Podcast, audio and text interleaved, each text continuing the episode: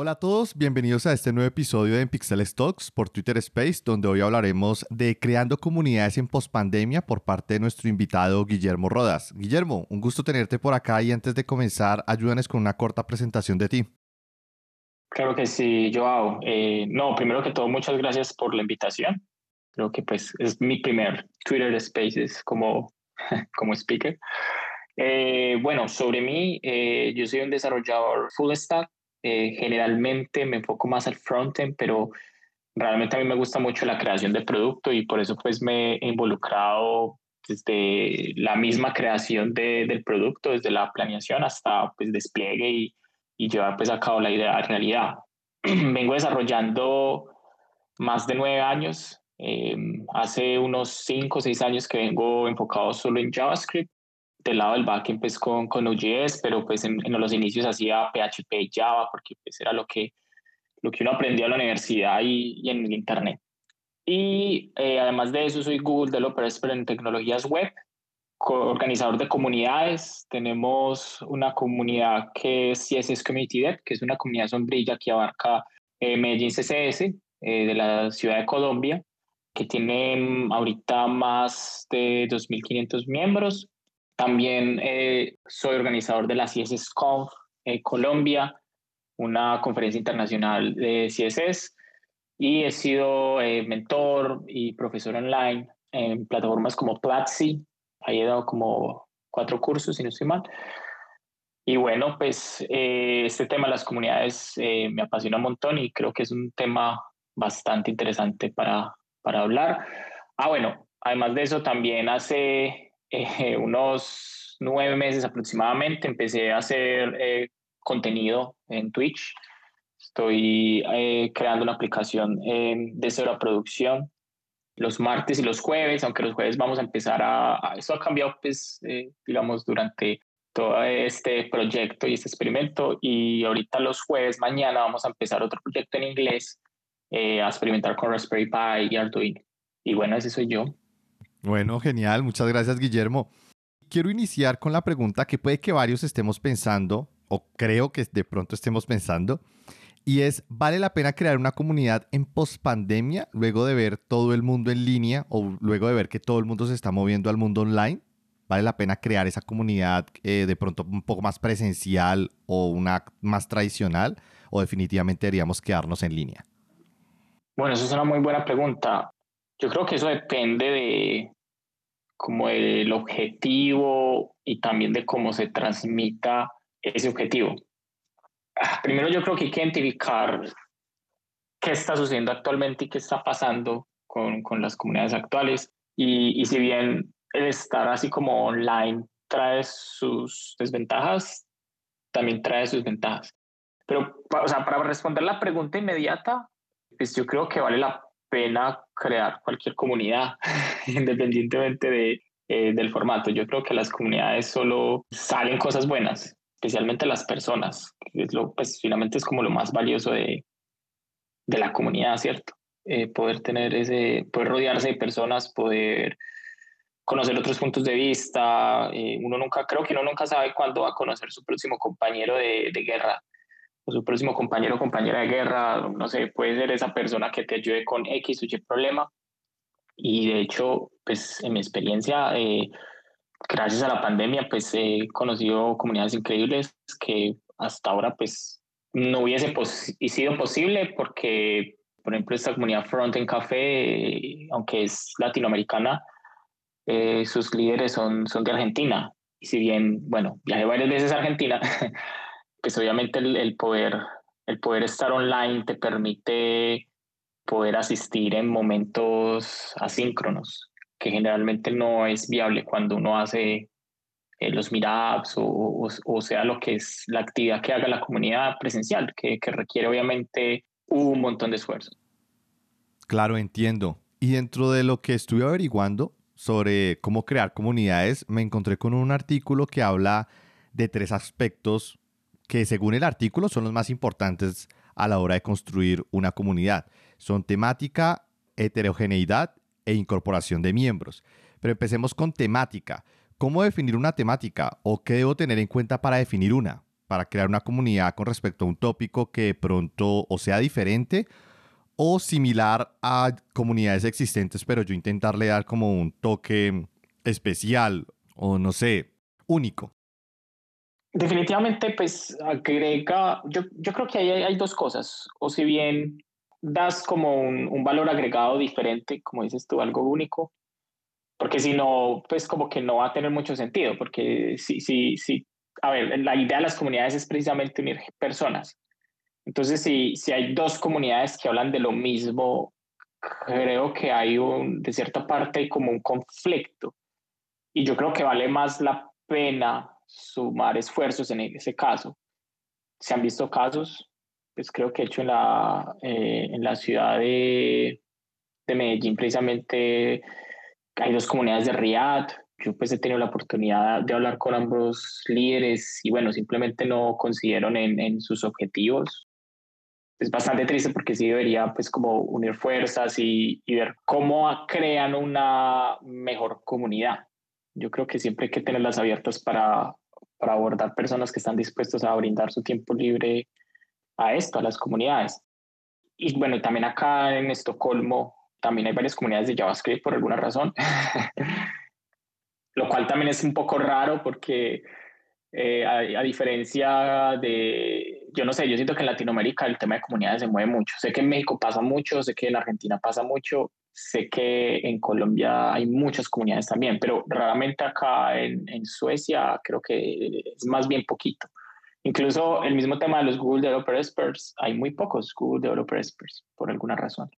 Entonces, siempre, yo creo que siempre que, claro, si bien por un tema diferente que tenga un, ah, cierto, que de pronto algo más específico, si bien hay una comunidad, no sé, de JavaScript, también hay comunidades de frameworks específicos, está la comunidad React, de hecho por acá se abre una comunidad en Estocolmo, yo a dar una charla, pero bueno, con el tema de la pandemia no se pudo y la, está como en on hold, como la inauguración de esa comunidad, y es una, una comunidad de Next.js, es un framework, eh, de hecho, de React, entonces, yo creo que eso siempre se puede hacer, como, no sé, si existe la comunidad de CSS, quizás una comunidad de preprocesadores. Y, y, eso es un valor agregado, y eso, digamos, tiene un público objetivo ahí eh, diferente, que se puede enfocar más a esos aspectos eh, específicos. Pero yo creo que yo siempre, si yo tengo como, pues yo creo que siempre está bueno como apadrinarse una comunidad que, que ya exista como para aprender un montón de cosas, precisamente como, bueno, qué es manejar una comunidad y lo que tú decías, todos esos diferentes eh, requisitos, entenderlos un poco desde la experiencia, porque ah, yo no sé si, yo no sé a los ojos de las personas qué, o sea, qué piensas respecto a las comunidades, si, si se ve como que es algo fácil, si se ve que es algo difícil, yo no sé, yo considero que no es difícil, pero tampoco es fácil, o sea, eh, requiere cierto compromiso porque si no, la, si, si, no la comunidad muere, como ha pasado con muchas comunidades que nacen y, y mueren al tiempo, ¿cierto? Sí, completamente de acuerdo y sobre todo acá en Colombia empezaron a aparecer muchísimas comunidades cuando la aplicación de Meetup estuvo como en su auge y aparecieron comunidades de Java, muchas de lenguajes de programación, pero más que todo de Java aparecieron como tres o cuatro que actualmente siguen operativas, tienen alrededor de entre 2.000 y 3.000 miembros pero se me hace curioso es que no se ha consolidado, ¿vale? No se ha consolidado, las comunidades no han llegado como un acuerdo de consolidarse, porque finalmente da tristeza de alguna forma que cuando uno quiere hacer un evento o uno quiere hacer algo un poco más que permita unir las cuatro comunidades o las tres comunidades, por lo menos acá en Bogotá, haya tanta fricción. Como que, bueno, pues si es un lenguaje de desarrollo o si es un framework y todos nos gusta, aunque hayan varias comunidades, podemos hacer un, e, un, único evento. Aunque cada comunidad sea pequeña y pronto tenga sus miembros o sus amigos o lo que sea, posiblemente hacer un solo evento donde las comunidades, varias de estas comunidades, pues participen en vez de que cada uno haga eventos separados. Y yo no sé por qué hay esa rivalidad a la hora de crear comunidades. Y ahora con el tema de pospandemia, porque pues estas comunidades quedaron muy quietas o sencillamente dejaron de hacer toda actividad, pues porque estaban muy acostumbrados a hacerlas presencial. Ahora en el tema de pospandemia, ¿cómo crees que se pueda de pronto hablar con estas personas o, o crear una comunidad que englobe a las otras, como integrarlas. Porque creo que es a, nivel de mm, temática, creo que hay bastantes que cubren diferentes aspectos, pero creo que no hay una forma cohesiva en que todos trabajen de forma como con una sinergia para que realmente sea de valor para toda la comunidad. Yo creo que pueden haber muchas razones y pues lo que, lo que especule se queda en eso en la especulación, eh, pero sé que hay, hay algo que es una problemática y es que muchas veces lo que hay detrás de una comunidad es una empresa y en el momento que la empresa le deja, le deja pues como de ver valor a esa comunidad es donde la comunidad muere. Entonces, a ver, te doy un ejemplo puntual, Medellín Java, que fue la primera comunidad que, pues, que yo, digamos, fundé en Medellín.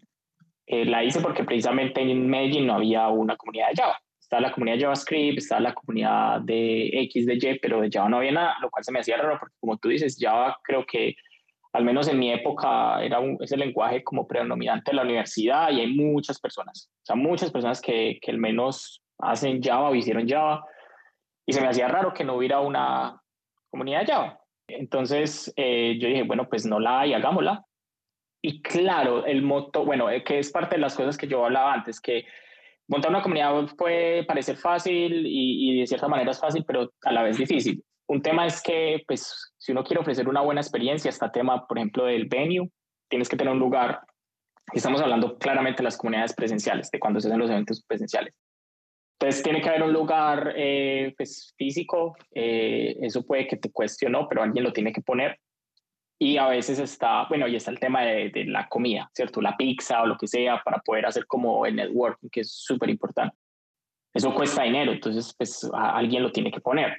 En el caso eh, mío, pues afortunadamente en la empresa que yo trabajaba, pues precisamente hacía mucho Java y, y el jefe, Alex, él patrocinaba todo eso. Entonces ahí no había pues como ningún problema. Asimismo estaba esta comunidad de Scala, que bueno, Scala pues si bien trabaja con la máquina virtual Java es un poco diferente, pues parecido, pero pues otro mundo. Me encantaba ir, aunque nunca hice Scala, la gente de allá es súper tesa, eh, detrás de esa comunidad están o estaban las personas de S4N. Y, y, lo mismo, de hecho hubo mucha colaboración. De hecho, eh, alguna vez Juan Pablo de una charla en Medellín Java sobre REST y porque sí, porque nos conocimos de comunidades. Pero entonces a mí siempre, yo, yo me he dado cuenta y ese es siempre es el miedo, si hay una empresa detrás, en el momento que la empresa ya, no sé, le deje ver valor porque no hay una persona que se comprometa a hacerlo, no hay una persona que saque el tiempo, o obviamente pues la prioridad de una empresa siempre van a ser su producto y sus clientes porque pues así es como funcionan las empresas, tienen que hacer dinero, ahí es donde la comunidad muere.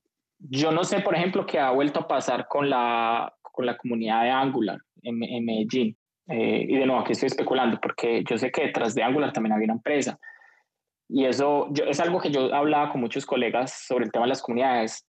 O sea, la comunidad nunca debería estar asociada a una empresa porque en el momento que la empresa ya no le quiera poner bolas, la comunidad muere. La comunidad de Bogotá CSS, que es una comunidad que de hecho nosotros adoptamos, estuve averiguando pues qué había pasado y efectivamente tenía ese mismo problema. La daba, o sea, la a unas personas que siguieron una empresa, ya no le volvieron a dar prioridad, murió.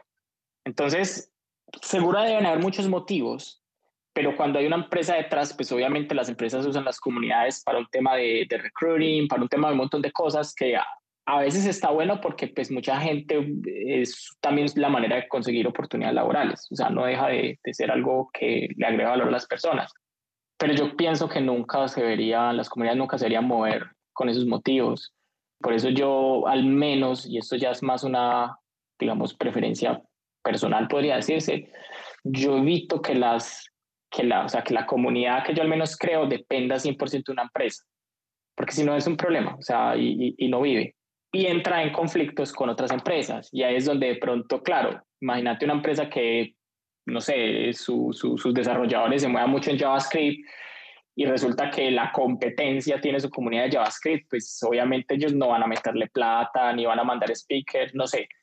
Hay empresas que no les importa eso, igual lo hacen y son una nota, pero la realidad es que cuando de pronto está el negocio en juego, pues la rivalidad y los conflictos de intereses sí van a ser obvios.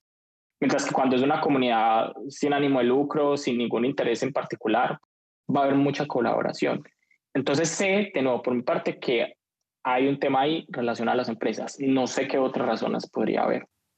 Sí, el tema de las empresas es, es el principal. Yo también lo he visto. De hecho, Oracle, Microsoft, que son las que conozco que han patrocinado diferentes eventos aquí, al menos en Bogotá, normalmente ponen speakers y ponen plata para la comida, porque finalmente los espacios eh, siempre los buscamos, yo, yo he colaborado, siempre los buscamos, o ya sea en bibliotecas, que acá por lo menos en Bogotá hay una buena red de bibliotecas y tienen auditorios grandes, por lo menos para meter entre 20 y 40 personas fácilmente, o auditorios o espacios de trabajo de las universidades, que ahí sí ya si queremos un evento más grande, ahí ya pueden caber 100 o 200 personas. Entonces como que siempre buscamos esos espacios donde eso es de acceso público, lo único que hay que hacer es avisar con tiempo para reservar el espacio, es lo único que hay que hacer. Y ya la parte de alimentación eh, y speakers ya pueden ser o de la misma comunidad y la parte de la alimentación de la plata para, para comprar comida o algo por lo menos para que pues, las personas después de dos horas al menos tengan un sándwich o una gaseosa o lo que sea para tomar. Eso sí he visto que lo ponen las empresas.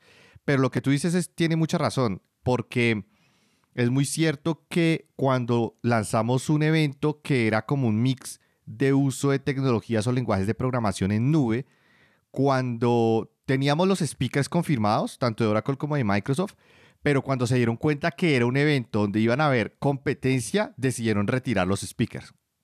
Qué problema.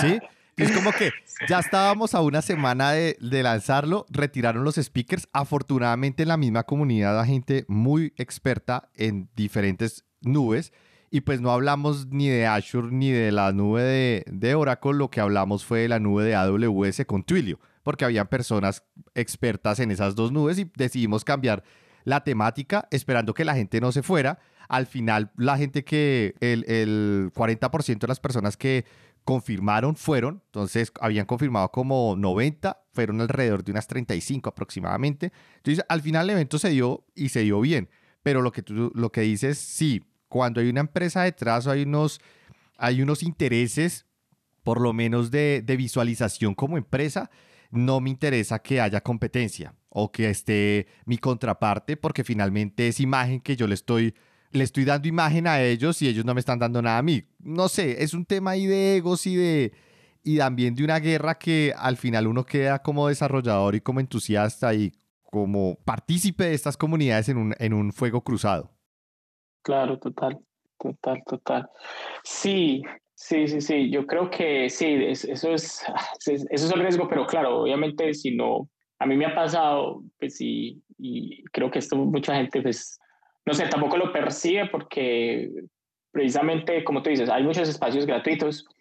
Eh, a nosotros nos pasaba mucho con Medellín que desafortunado, bueno, no sé si es desafortunado o afortunado, pero en, a nuestros meetups el promedio de personas eran 100 y hay muy poquitos coworkings, por ejemplo, que era como donde nos acogíamos a, precisamente hacer los meetups, porque los coworkings para ellos es súper bueno tener un evento, invitar gente y bueno, y así pues, las personas conocían el coworking y, y, es una oportunidad para ellos para mostrar el espacio, pero hay muy poquitos que, que, que les cabe 100 personas, entonces sí nos tocaba también ir a empresas y, y bueno, hay cosas que se entienden pues como el tema de, de la entrada, el tema de la seguridad, lo hace pues como un poco más complicado.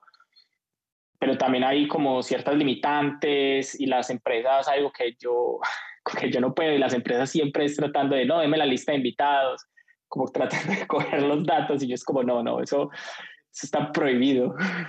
Quieren agarrar los datos para empezar a bombardearlos con marketing, eso sí, y publicidad lo que da. Eso sí, eso es, eso es prohibido porque claro, no, eso es, no, y, menos ahora con todo este tema de los datos sí que, sí que menos que se puede hacer con todas estas leyes de protección de datos. Pero muchas veces incluso los mismos organizadores hacíamos vaca y poníamos la pizza. Incluso una vez que nosotros en Medellín CCS trajimos a Leonidas Esteban para, una, para un taller, de hecho era un taller de era un taller de CCS, creo que hizo uno como una Pokédex y todo eso. Él estaba en Bogotá, él estaba como pues abierto a... Mira, mira esta historia tan interesante. donde yo le digo que pues obviamente hay que dar ejemplo y hay que estar como, ¿cierto? Como bien con eso. Una de las organizadoras de ese momento estaba hablando con Leonidas y como que lo invitó y eso, y nosotros entre los mismos organizadores éramos tres, eh, hicimos vaca y le pagamos el, el, vuelo a él de Bogotá a Medellín, que no es un vuelo muy costoso, pero igual es, pues, es dinero que, que uno pone por, por amor a la comunidad, ¿cierto? Y, y nosotros fuimos el que le pagamos el vuelo, pero aún así él dio charlas en como otras cinco comunidades. Y pues eso luego ahora pues simplemente como porque pues obviamente estamos hablando de las comunidades y qué implica, como para que también la gente se dé una idea de que eh, pues ahorita digamos o, eh, virtual hay ciertas ventajas que no, no incurren como en este tipo de gastos. Pero o sea, eso está bien, o sea, antes, claro, si nosotros lo pudimos traer, para nosotros es un orgullo que él pueda incluso dar charlas en, en, en diferentes comunidades, incluso yo en una, en una entrevista, bueno, como una especie de charla que tuve con él en un 24 horas que él hizo, el, uno no se llega a imaginar el impacto que eso generaba. Y él cuenta que, que ese momento para él fue re bacano porque él se sintió como un rockstar, porque todo estaba súper organizado en la comunidad, estaba pasando por un momento muy difícil también, entonces el poder ir a Medellín y que lo recibieran como así de esa manera fue súper importante para él. Entonces, sí, yo creo que mientras las comunidades sean de las comunidades, y eso creo que es un problema ah, que es muy difícil de resolver porque, como tú dices, los espacios de pronto es más fácil porque sí, es un bien físico y igual lo tienen quieto y entonces el, ocuparlo una hora o dos pues no vale nada, pero pues obviamente la comida sí toca como hacer la inversión y más que pues eh, no es como que la comida se pueda guardar y ya, porque pues obviamente se, se, se pasa, pero sí, yo siempre he pensado como en cómo solucionar ese problema y desafortunadamente yo no he visto como ningún emprendimiento que, que, que, realmente lo haga. O sea, yo siempre he pensado que de pronto se puede hacer como merchandising de la propia comunidad. Lo que pasa es que eso requiere un esfuerzo y un montón de cosas que si bien es una idea que tengo en la cabeza, es difícil de ejecutar y ya más estando en otro país. Claro. No, yo aquí te cuento una infidencia. Yo, pues eh, toda la vida he estado viviendo en Bogotá, pero muy pronto voy a estar en Medellín. Me mudo. Entonces, en Medellín veo que hay una, un potencial, además porque prácticamente en Colombia las empresas y mm, todas las comunidades están empezando a concentrarse allá y la parte de tecnología se está concentrando en Medellín. Bogotá se está quedando más desde, el punto, desde la perspectiva corporativa del movimiento de grandes volúmenes de plata, por decirlo de alguna forma, con la banca y una serie de empresas que hay acá y que es completamente válido pero entonces me gusta que no todo se está concentrando en Bogotá, sino también se está moviendo hacia Medellín. Entonces, de pronto podríamos estar haciendo algo, no este año porque pues estoy todavía en ese proceso, posiblemente el otro, porque ahorita todo es lento por el tema de la pandemia, pero podríamos estar haciendo algo. Bueno, entonces continuemos. Pasemos ahora con la heterogeneidad, que era el otro punto a la hora de construir comunidad. Y la idea es tener visiones, necesidades y soluciones distintas para una misma temática, que la temática en sí se ve enriquecida por esta heterogeneidad o otras tecnologías alrededor que estén asociadas. Por ejemplo, JavaScript, pero puedo tener ExpressJS, puedo tener React.js, etcétera, alrededor de, un solo tema de JavaScript. Bueno, aquí me fui un poco grande, pero pues esas, esa sería la idea.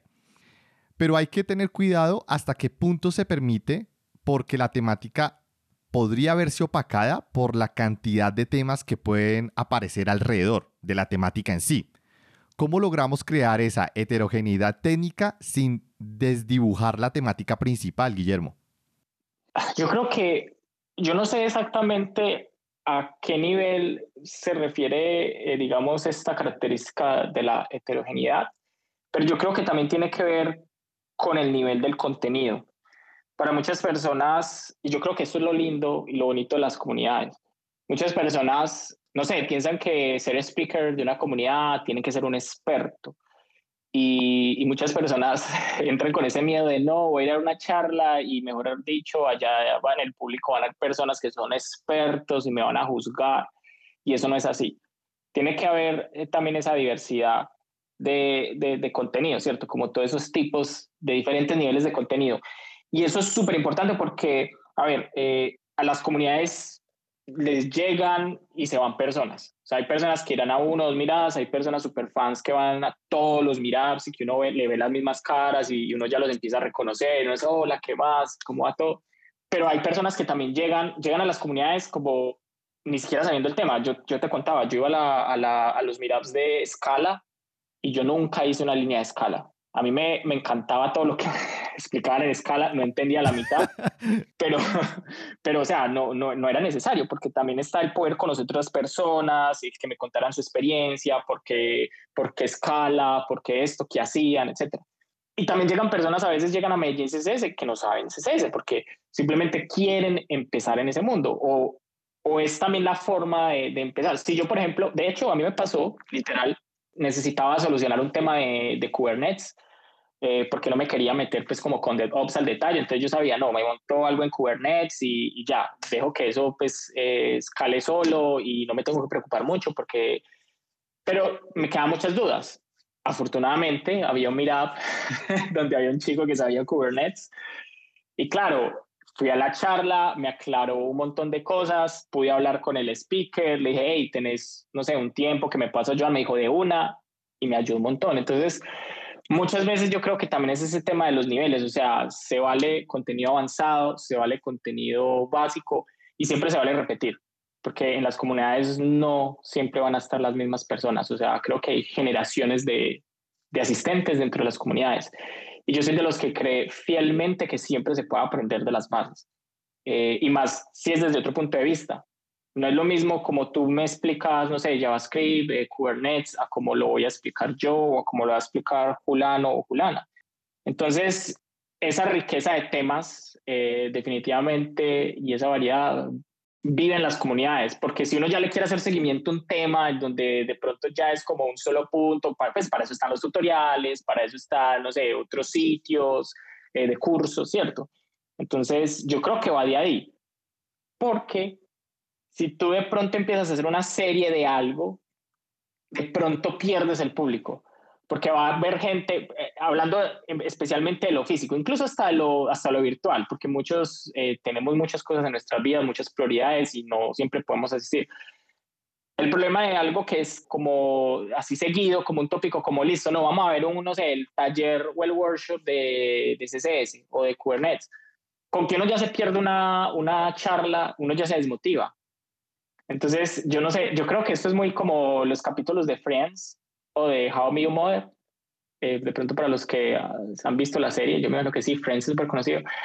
Si bien Friends tiene como una trama detrás, yo creo que uno se puede ver cualquier capítulo de Friends y uno igual lo va a disfrutar. O sea, no, no, no te tienes que haber visto las 8, 10 temporadas, no recuerdo cuántas tendrá, para disfrutar de la serie. Y eso mismo tiene que pasar con, con las comunidades cualquier mirada tiene que ser tan bueno eh, en su manera independiente, eh, así como en su manera en conjunto con los otros mirados. Sí, opino lo mismo, porque finalmente el tema de hacer charlas y lo que tú dices, que tengan ese capítulo 1, capítulo 2, capítulo 3, y que cada uno esté muy fuertemente ligado al anterior, sí, concuerdo en que va a desmotivar a las personas.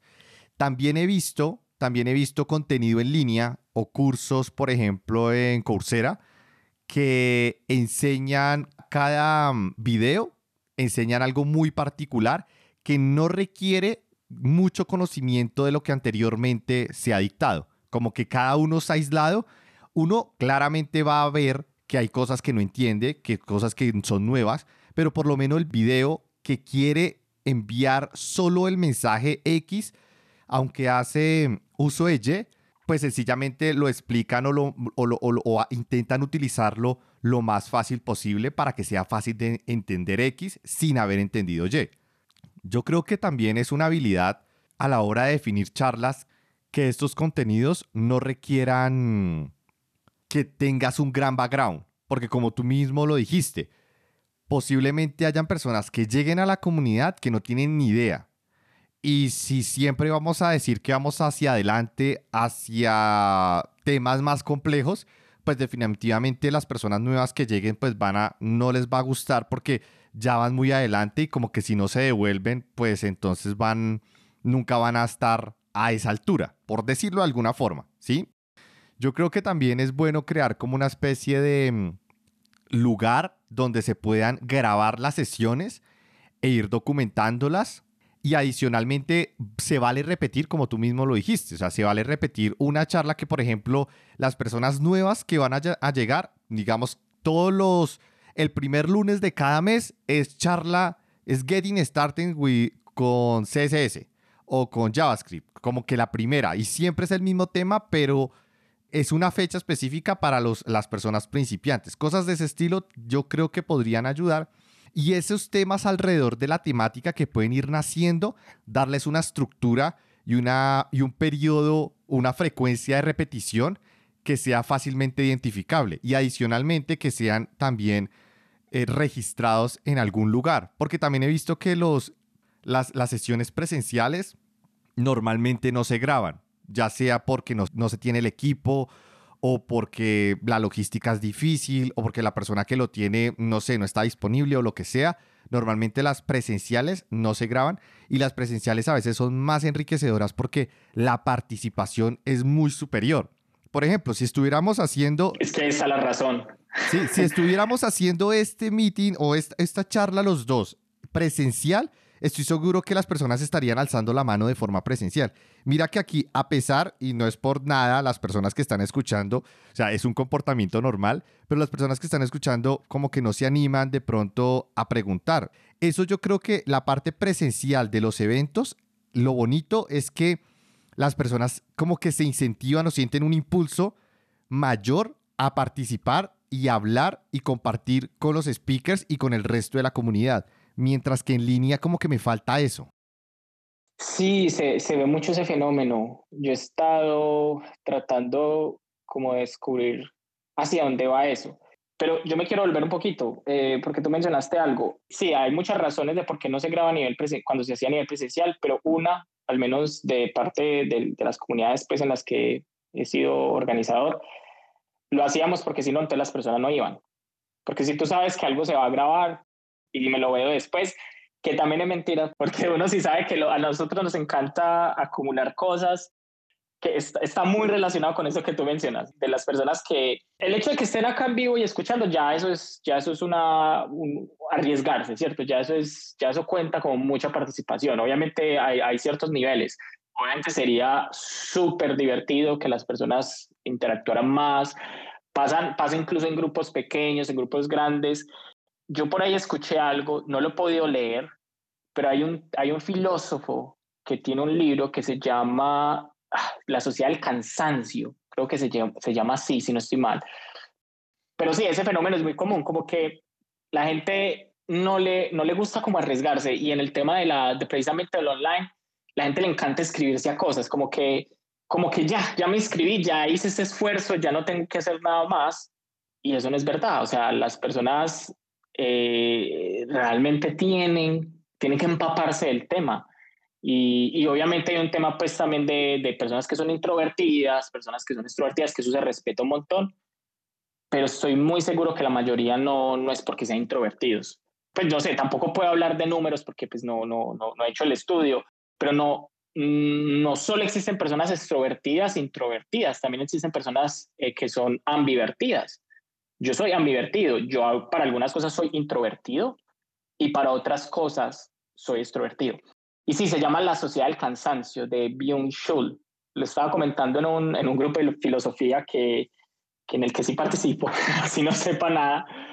Entonces, eh, sí, o sea, eh, es una lástima porque algo, mira eso tan curioso, si bien yo he venido haciendo comunidades hace mucho tiempo, solo hasta este año que ya me moví a un nuevo país donde pues no conocía muchas personas y que pues obviamente el tema de la pandemia nos, nos aisló por completo.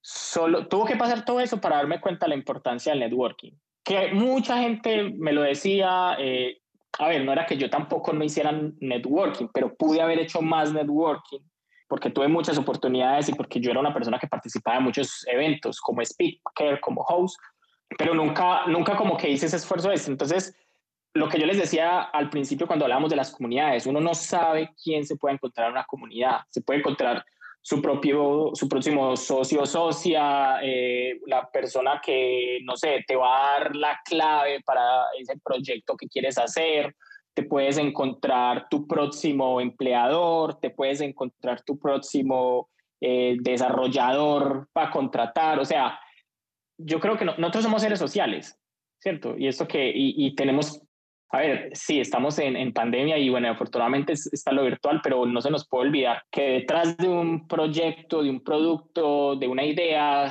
no hay una sola persona, siempre hay un gran equipo. Y las cosas grandes que logra la humanidad es gracias a un esfuerzo de un montón de gente. Entonces somos, somos seres que la evolución nos ha llevado a, o sea, ¿por qué salimos? Como seres que evolucionaron hasta este punto, hasta desafortunadamente dominar el, el resto de las especies acá en la Tierra, es porque trabajamos en equipo porque claramente no somos ni los más veloces, los más veloces, ni tenemos, no sé, físicamente garras y cosas, ¿cierto? Ha, ha sido todo un tema de, de, de, trabajar en equipo.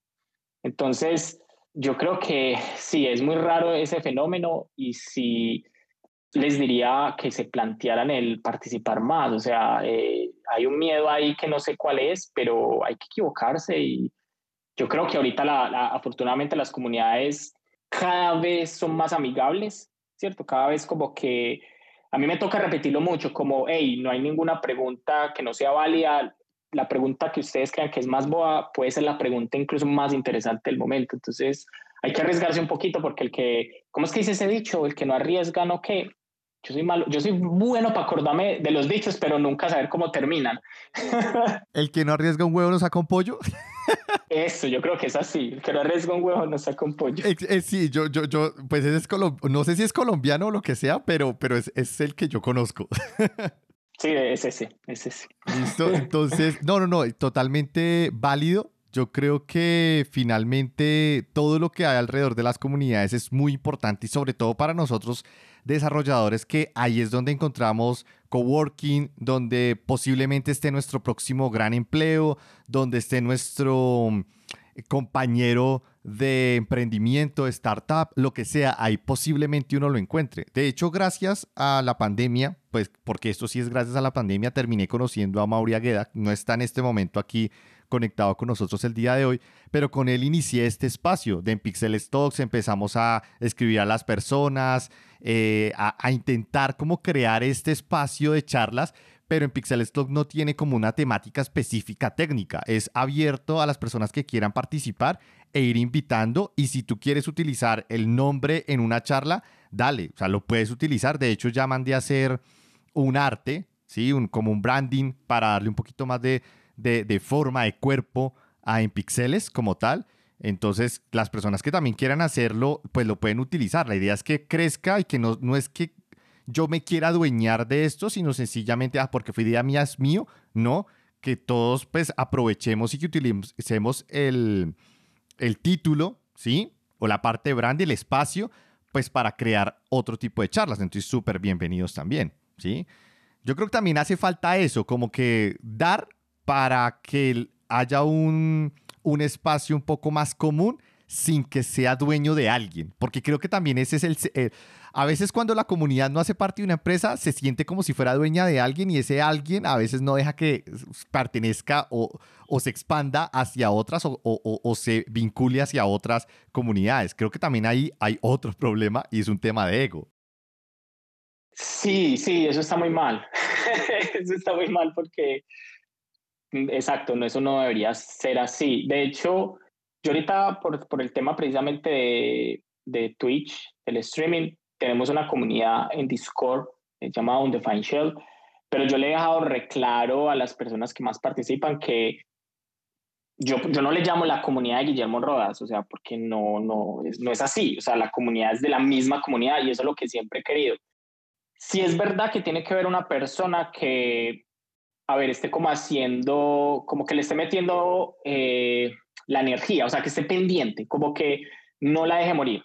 Sí tiene que existir alguien que esté como preocupado, pero la comunidad tiene que crecer sola y, la, la comunidad es de la comunidad, definitivamente. Sí, estoy de acuerdo. Y ahí viene el punto más importante de una comunidad y es la incorporación de miembros y participación de estos. Hay tres motivadores comunes cuando una comunidad ya está establecida. para que lleguen nuevos miembros? ¿Se apuntan a la comunidad bien por prestigio de la comunidad, por la repercusión de la comunidad a nivel social o por la propia vinculación que tiene la comunidad, ya sea con partnership con Twitch o con una empresa de tecnología como Microsoft, Oracle, Amazon, Twilio, lo que sea, por la misma vinculación que puede llegar a tener? En el caso de crear nuevas comunidades, es todo un reto, ¿vale? Porque no cuentas con ninguno de los tres motivadores comunes, porque es nuevo. Para atraer miembros en un escenario así, ¿cómo uno lo podría lograr? Hmm, esa pregunta está... No, no, es que está, está complicada la... ¿Cómo uno los puede atraer? Es que, bueno, eh, eh, hay un punto que tú tocaste que creo que, que es un problema que también se ve precisamente en el tamaño de la comunidad. Hay un miedo que yo he tenido, esto, esto puede sonar muy tonto porque, porque como tú dices, hay comunidades que depende del tipo, también se vuelve un tema de prestigio, ¿cierto? Como que, por ejemplo, la comunidad de los Google Developer Experts, que desafortunadamente no es una comunidad abierta, porque para los que no saben, o sea, hay un proceso para poder ser un Google Developer Expert porque hay ciertos beneficios, porque pues obviamente también como que se trata de cuidar que la comunidad y las personas que hagan parte de la comunidad le agreguen valor a esa comunidad. Y hay un tema y es que eh, esto yo lo hablaba con, con Agus, que es de la comunidad de Frontend Café, y ella a veces me dice que extraña mucho cuando la comunidad era pequeña, porque cuando la comunidad es pequeña, toda la mecánica de la comunidad cambia un montón, porque hay más participación, eh, hay menos personas que hacen esto de entro a la comunidad solo para ser parte de ella, por tener un prestigio, por decir hago parte de la comunidad, ¿cierto? Entonces, depende mucho del tipo de comunidad al que estés eh, involucrado. Yo no sé, o sea, yo creo que las comunidades siempre deben de inspirar y la razón por la que yo, por ejemplo, empecé a crear comunidad nunca fue por tener un prestigio propio, porque realmente las comunidades no puedo decir que no me hayan dado nada, pero no puedo decir que, mm, digamos, mm, la parte mía profesional ha sido gracias o, ha tenido como una influencia directa de las comunidades, para nada. Las comunidades me han, me han dado un montón porque, pues, si bien he conocido personas, también he aprendido un montón de trabajo en equipo porque pues obviamente las comunidades no soy yo solo. si bien yo, yo las he liderado de cierta manera, igual he tenido unos organizadores y unas organizadoras increíbles que les debo mm, de todo, ¿cierto? Entonces, yo pienso que hay que dar ejemplo y hay que transmitir ese mensaje de por qué la razón de, detrás de crear comunidad. Yo creo que a veces hay que devolver, las comunidades nos han dado mucho. Eh, yo participé en muchos meetups, como te digo, o sea, y creo que hay que mantener ese, como ese flujo de, de la razón detrás de por qué deben seguir existiendo las comunidades, porque hay personas que el poder entrar a este mundo eh, tecnológico, hay una brecha, una barrera enorme, sea por temas de género, por temas sociales, por temas de, de, mil razones. Y las comunidades han abierto esas puertas a muchas personas. Por ejemplo, esta comunidad de eh, Pioneras Dev es una comunidad de mujeres en, en, Medellín y creo que están en un montón de partes de Colombia, que la lidera eh, Marian.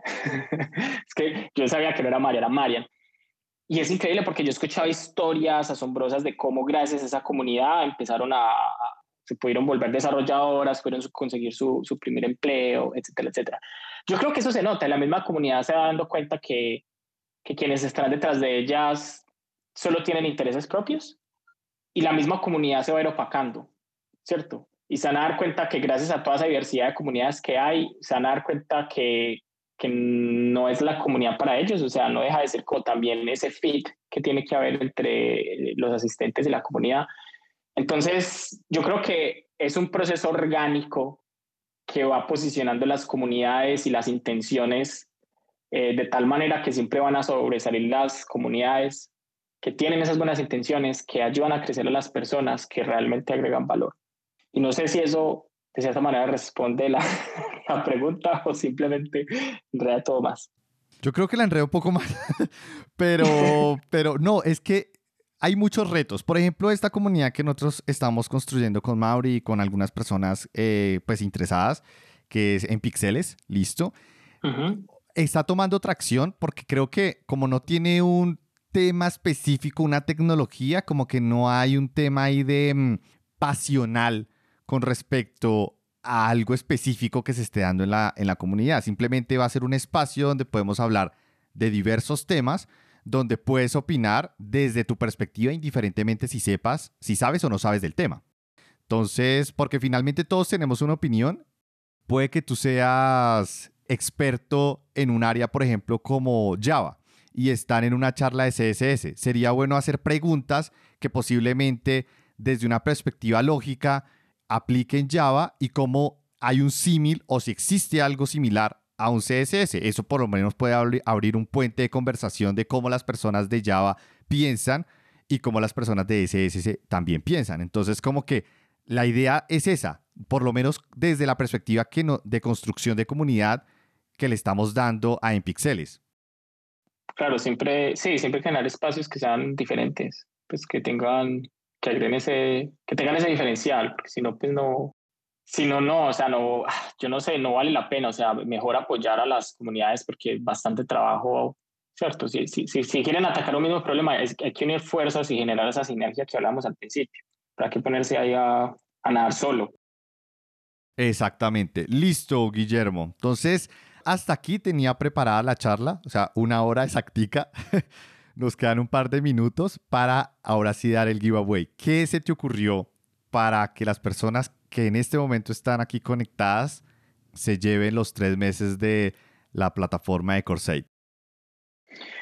Pues a mí me gustaría escuchar a alguien que nos contara un caso de, de cómo la, una comunidad no sé, le cambió la vida de alguna forma. Y si se presenta más de una persona, pues yo creo que ya sería un tema de, de, hacer una rifa aleatoria dentro de esas personas que participen. Ok, me parece, me parece. Ahí estoy subiendo a Carlos. Carlos aún no nos sigue, por lo menos a mí no me sigue. Recuerda que una de las condiciones es que sigas a Guillermo, no sé si Guillermo puede validar si te sigue a ti, que nos siga a ambos. Claro, esa es una condición sencilla. Hola, este, déjate, empiezo a seguir. si, si no, no vale, o si no, no vale. Y es que no te encuentro en, en, ¿cómo se llama? En Twitter. Puedes seleccionar mi cara en, acá en el Space y ahí te aparece mi perfil. Ahí puedes entrar directamente. Ah, listo, ya. Ya, ya, ya te sigo. Listo, dale, Carlos, adelante, cuéntanos. Pues mira, eh, hablando de comunidades, he estado, eh, me han invitado a algunas comunidades y ahorita soy parte de, de una comunidad que se llama Platzi Master, de un programa de Platzi, donde Guillermo justamente es un coach técnico y me, esta, esta comunidad me ha abierto puertas a un mundo que no conocía. Desde que estoy ahí conozco no solo gente de, porque antes solamente conocía gente que estaba en mi estado, ¿no? Y a veces en otros estados pero la comunidad me ha abierto las puertas a conocer gente de, Latinoamérica más que nada, eh, a quitarme como, como esa enseñanza que nos, nos, dan. Yo soy de, de, México y pues sí, o sea, nos enseñan desde pequeños como a ver más para el norte, pero me quitó como ese estigma de que pues Latinoamérica es fuerte también y también hay muchas comunidades y hay mucha gente eh, muy capaz en Latinoamérica, entonces te, da, te abre esa puerta de conocer otras personas, eh, otras personas muy valiosas, de conocer que, o sea, lo que pasa en tu país, en tu estado, pasa también en, en otra parte del mundo y haces empatía, ¿no? Eso me ayuda a la comunidad. Genial, Carlos. Listo, la siguiente es María Paz. Creo que voy a cerrar acá. Tres participantes, Carlos, María y Erix. Entonces, ahorita ya nos ideamos algo con Guillermo para, para que el giveaway se quede en ustedes tres. Hola a todos, ¿cómo están? Bueno, eh, yo soy María Paz, yo soy de, Colombia, em, vivo en la ciudad de Medellín y eh, bueno, contándoles un poquito que el año pasado, pues en mitad de la pandemia, nos reunimos cuatro chicas, algunas que apenas estaban eh, empezando en su camino de, en, en desarrollo y algunas que ya llevábamos como un largo proceso y nos reunimos cuatro y eh, nos aventuramos a crear una comunidad en medio de la pandemia eh, que se llama Women Tech Makers Medellín.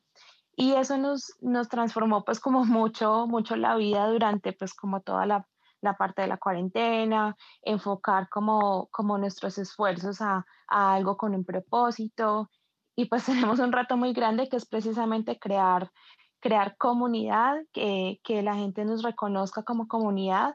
Entonces en este momento nos estamos replanteando algunas cosas, pero es muy bonito como los pequeños frutos que uno, dice pues como un esfuerzo inicial que se dio, ya empieza a dar unos frutos y, y eso es muy gratificante. Genial, María. Listo, quédate ahí y ya mm, subimos a Erix. Erix. Eh, no, pues las comunidades, mm, mm, bueno, las conocí hace un par de años y pues nada, me han ayudado mucho tanto en la parte ya sea técnica y también de crecimiento personal, ¿no? A como uno lanzarse más, a abrirse uno mismo como puertas y, y lo más importante es, es al momento de compartir los diferentes conocimientos, ya sean pues técnicos o, o de cualquier entorno que tenga que ver con temas tecnológicos. Y pues, el, por ejemplo, el, hace un año ya me atreví a hacer mi primer mitad y pues fue un reto que me ayudó mucho una comunidad. Entonces, pues, es muy gratificante eso y lo importante es que pues a través de, de ellas uno aprende y también enseña. Genial, genial, Erix. Muchísimas gracias. Listo. Guillermo, ¿cómo definimos a quién de los tres le damos el giveaway? No, está muy difícil. puntos súper clave, o sea, son, son puntos de vista completamente diferentes y que precisamente son de esos tantos beneficios que ofrecen el participar o ser parte de una, ¿cierto? una comunidad. Pero cuéntame. Pues a mí se me ocurrió una, la más sencilla, es que me envíes por direct message un número del 1 al 20. Envíamelo, así. Le saco un print screen y lo tengo listo para compartir. En el momento que alguien diga el número, yo comparto la, la foto, el print screen, como para que sea eh, transparente y que no, es que eh, fue, fue, fue arreglado, nada. ¿Listo? ¿Te parece? Sí, ya, ya te lo mandé. Perfecto. Ah, sí, sí, sí, aquí lo tengo. Listo. Entonces, acá estoy guardando el print screen. Lo tengo listo para compartir en el momento en que alguien diga ese número. Recuerden, es del 1 al 20, el 0 no cuenta, o para que no vayan a, gastar ese cartucho ahí. Guillermo, si quieres, ve, preguntando a las tres personas y yo, porque es que yo no puedo tener listo el tweet y ver las personas. No puedo hacer las dos cosas al tiempo. Vamos por el orden de, que se arriesgaron. Carlos, el número 20. El 15. No. No, exacto. no. Mario, el, número de, del 1 al 20. El 7. No. No. Eric, número del 1 al 20. El 3. No. No. Carlos. El 10. No. No. María. El 20. No. Eric. El 17. Toma, usted lo ganó. Ahí se va el tweet. Eh, felicidades. Eric, felicidades. Te lo acabas de ganar. Igual, ahí acabo de hacer el tweet en este preciso instante. Si quieren pueden ir a mi perfil. No estaba preparado ni absolutamente nada. Entonces, sí, como para intentar ser lo más transparentes, ahí también lo coloqué en, el, en la parte superior del space. Ahí fue el número que me envió Guillermo, fue el número 17 efectivamente. Antes, antes de cerrar, yo no sé si tenemos tiempo para una última pregunta que tengo yo a ti. Dale, dale, de una, de una, sí, sí, sí. Eh, precisamente el tema pues, principal que es las comunidades en pospandemia. ¿Tú cómo crees que va a ser el fenómeno? vamos a tener más comunidades que van a seguir la modalidad online o vamos a tener más comunidades que van a seguir la modalidad presencial? Mm, yo considero que van a haber más comunidades que van a seguir la modalidad online y vamos a tener pocos, pocas presencial, pero las pocas presenciales van a ser mejor organizadas. ¿A qué, em, ¿A qué quiero llegar? Y es que pueden haber varias comunidades, por ejemplo, la de JavaScript, la CS, la de Java, la de Linux, etcétera. Y de pronto, entre todas las comunidades, armar un evento en un solo día donde hayan varios espacios para hablar de diferentes temas, como intentar reunirlos y que se conozcan entre todos. Yo creo que es, yo creo que hacia allá va, va encaminado. muchas comunidades en línea que van a hacer sus pequeños eventos en línea y un solo evento que todos se puedan organizar para que sea uno o dos días donde hayan, hayan varias charlas donde todos lleguen y se conozcan. Creo que hacia allá va. Sí, tiene, tiene sentido. Sí, es un buen. Vamos a ver. a ver si le pegas o no. claro, esto, esto, esto lo vamos a saber en uno o dos años. O sea, como que en uno o dos años podemos volver a tener una, una otra, otra reunión eh, o bueno, una charla con respecto a este tema en un par de años y ver si realmente ocurrió eso o definitivamente pasó algo completamente diferente que, que puede que sea, puede que ocurra. Muchísimas gracias, Guillermo, por haber participado, por haber aceptado mi invitación. Que estés muy bien. Vale, Guillermo, un abrazo. Chao, chao a todos y gracias por participar. Chao.